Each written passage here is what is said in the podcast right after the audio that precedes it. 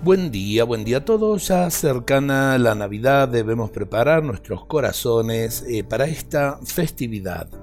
El corazón de esta fiesta es el nacimiento del Salvador, Jesús. La Navidad, según el mundo, nos lleva al consumismo comercial.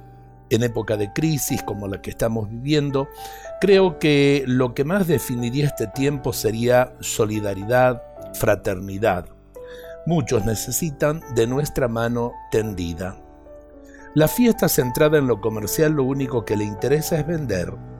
No podemos caer en la trampa de una fiesta llena de cosas pero vacía de Dios.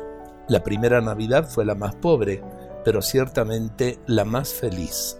Sin Jesús, la Navidad no existe.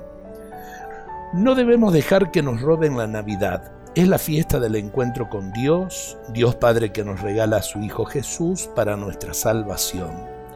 Gloria a Dios en el cielo y en la tierra paz a los hombres que ama el Señor es el mensaje que nos trae el Evangelio. Vivir la Navidad es encontrarse con el Emanuel, Dios con nosotros, dejarlo que nazca realmente en nuestros corazones. ¿Les parece que vivamos la Navidad como corresponde, es decir, reconciliados con Dios y reconciliados con nuestro prójimo. En vez de alzar copas, alcemos nuestros corazones en la esperanza para construir desde el corazón del niño Dios el mundo que todos ansiamos.